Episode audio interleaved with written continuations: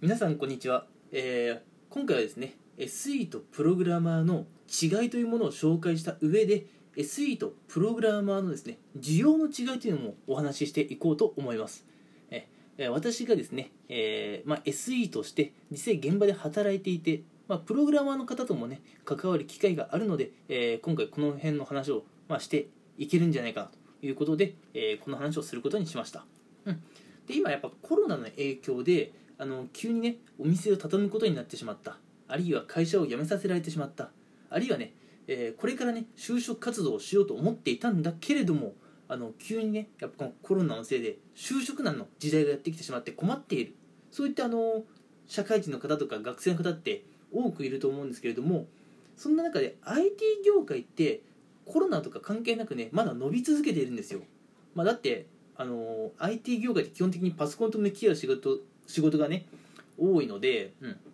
やっぱあまり人と関わらないんですよ、うん、もちろん関わりゼロってわけじゃないんですけれどもね。なのでまあコロナのまあ感染リスクが比較的少ないお仕事とかもちろん影響も少ないお仕事ですから、うん。あのまあ、業績とかはね伸びるんでしょう、うん。まあ、そんな SE とかプログラマーなんですが、えーまあ、名前が違うってことから分かると思うんですけども仕事の内容っていうのもね、えーこの SE とプログラマーっていうのは異なっていきます。まずはそこの紹介から、うん、SE とプログラマーまああのいろんな角度からね紹介していこうと思うんですけれどもまずあの軽くねえせ簡単に説明すると、うん、あの文系出身の方が今 IT 業界に進んでいくっていうのも全然珍しくない話になってきました、うん、で IT 業界に、ね、この文系出身の方が進むと、まあ、大体どういう職業になるかと。いうところなんですが大体システムエンジニア、うん、SE というまあ職業でこの IT 業界で日々頑張られると。で理系の出身の方は、まあ、IT 業界に進出して、えー技術職開発職そしてあるいはプログラマーなんていうね、えーお仕事で日々 IT 業界で奮闘されています、うん、どうでしょう？今のでなんとなくね想像はできたかもしれませんがもう一つね、えーもうこれはもうはっきりとね、えー具体例を交えてこの違いを説明しようと思います、うん、まずあの IT 業界って、まあ、いろんなねシステムを作っていくっていうのがねざっくり言うと、まあ、そういうお仕事なんですけどもシステムを作るって言っても何をどう作るのっていうのは結構やっぱしっかり固まってないとねお話にならないわけですよ、うん、いつまでに何をどうやって作るのとかねもっと本当は細かいんですけども大体そんなことがあります、うん、でそういった中でねお客様やあの上司の方と、うん、いつまでにスケジュール面、うん、どうやってとかねそういった細かいことをお話しし合って設計書とかを作る、うん、もうざっくり言うと設計書を作るのが、えーシステムエンジニア SE の方のお仕事なんですね、うん、でこの設計書を作る際に必要なのは基本的にもう日本語の力だけ、うん、あのーもうよくわからんね、えープログラミングっていうあの文字列はね基本的に SE の方は使うことはないかなと。なのでちゃんとコミュニケーション、うん SE ってコミュニケーションの命って言われますけどもコミュニケーションさえ取れて、うん、今自分がどんな仕事をやっているのかちゃんと分かればもう SE としてねやっていけると。なのでもう IT 業界に文系出身理系出身ってほとんど関係なくて IT 業界にはもう文系の方でも理系の方でも全然ねあのーまあ活躍できる場っていうのはあるんですよ。で SE の方は基本的にねまあ日本語を使って、え日本語の設計書を作成されると。じゃあプログラマーの方はって言われるとですねそうあの SE をたまにプログラマーって勘違いされる方がいるんですがプログラマーの方は SE の方に作ってもらった設計書ですね、うん、あのスケジュールももらってあのどうやって作るかっていう要するに設計書であったり使用書なんかももらって指示書指示書とかももらって、うん、実際にねあのパソコンとにらめっこしてわけのわからん文字列をキーボードで叩いて書いていく。これがプログラマーなんですね、うん、なので SE とプログラマーたまに同じでしょって思う方がいるんですけども全然違います。うん。同じだったら名前一緒にしとけよって話ですからね、うん、名前が違うようにお仕事の内容も違うんです、うん、とまずえここまででえ SE とプログラマーのねお仕事のえ内容の違いってところをお話ししました、うん、でこの SE とプログラマーまあ、お仕事の内容が違うんですけれどもお仕事の内容が違うことによってですねなんと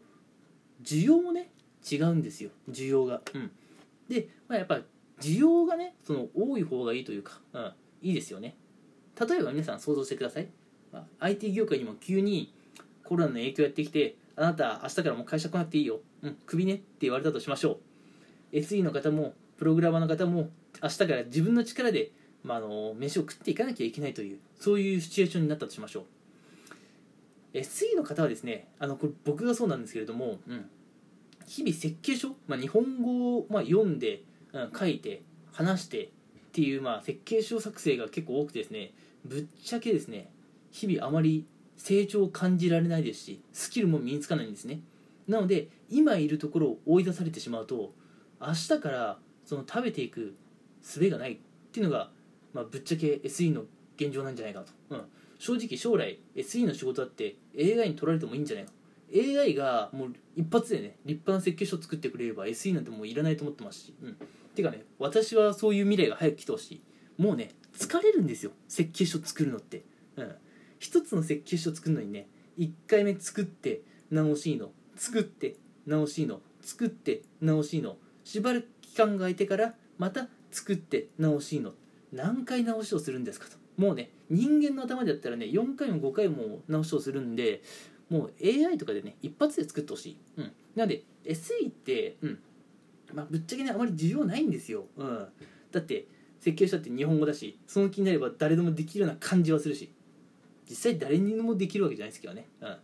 なのであまり SE ってそんなに需要が多いわけじゃない。ままだねまだまだあの IT 業界って伸びてる最中ですからまだ需要はあるんですけれどもね、うん、プログラマーと比較した際にやっぱり SE の方が需要が少ないかなと思います。でプログラマーの方がじゃあ需要があるのかって言われると、まあ、今の話の流れからするとそうですよね、うん、IT 業界伸びていますし何よりプログラマーってあのプログラミング言語ができなければいけない。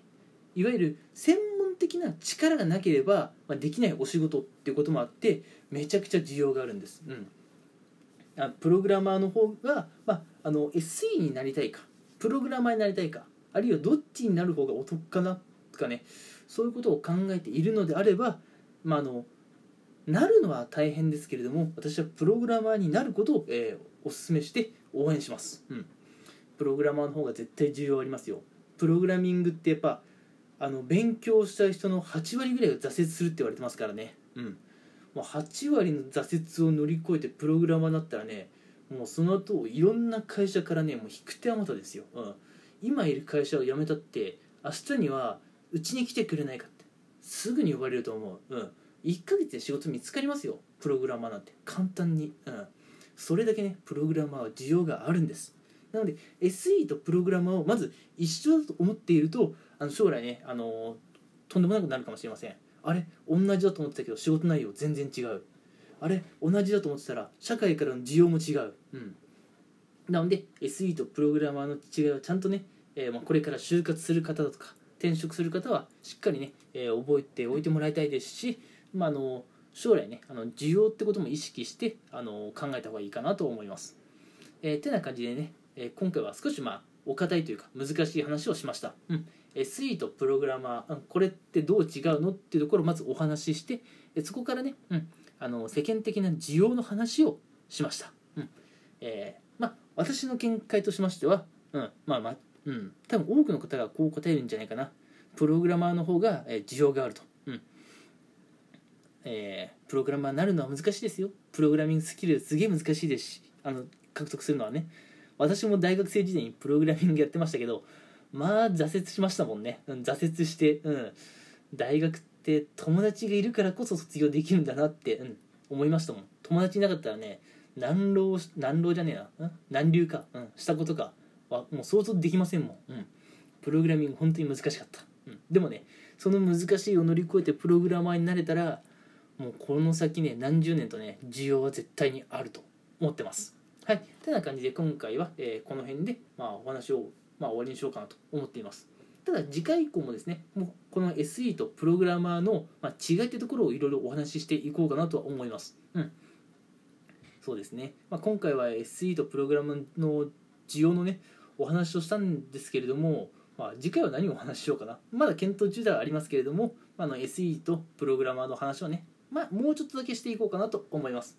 それでは今回聞いてくれてありがとうございました。次回もまた聞いてもらえると嬉しいです。それではまた会いましょう。聞きましょう。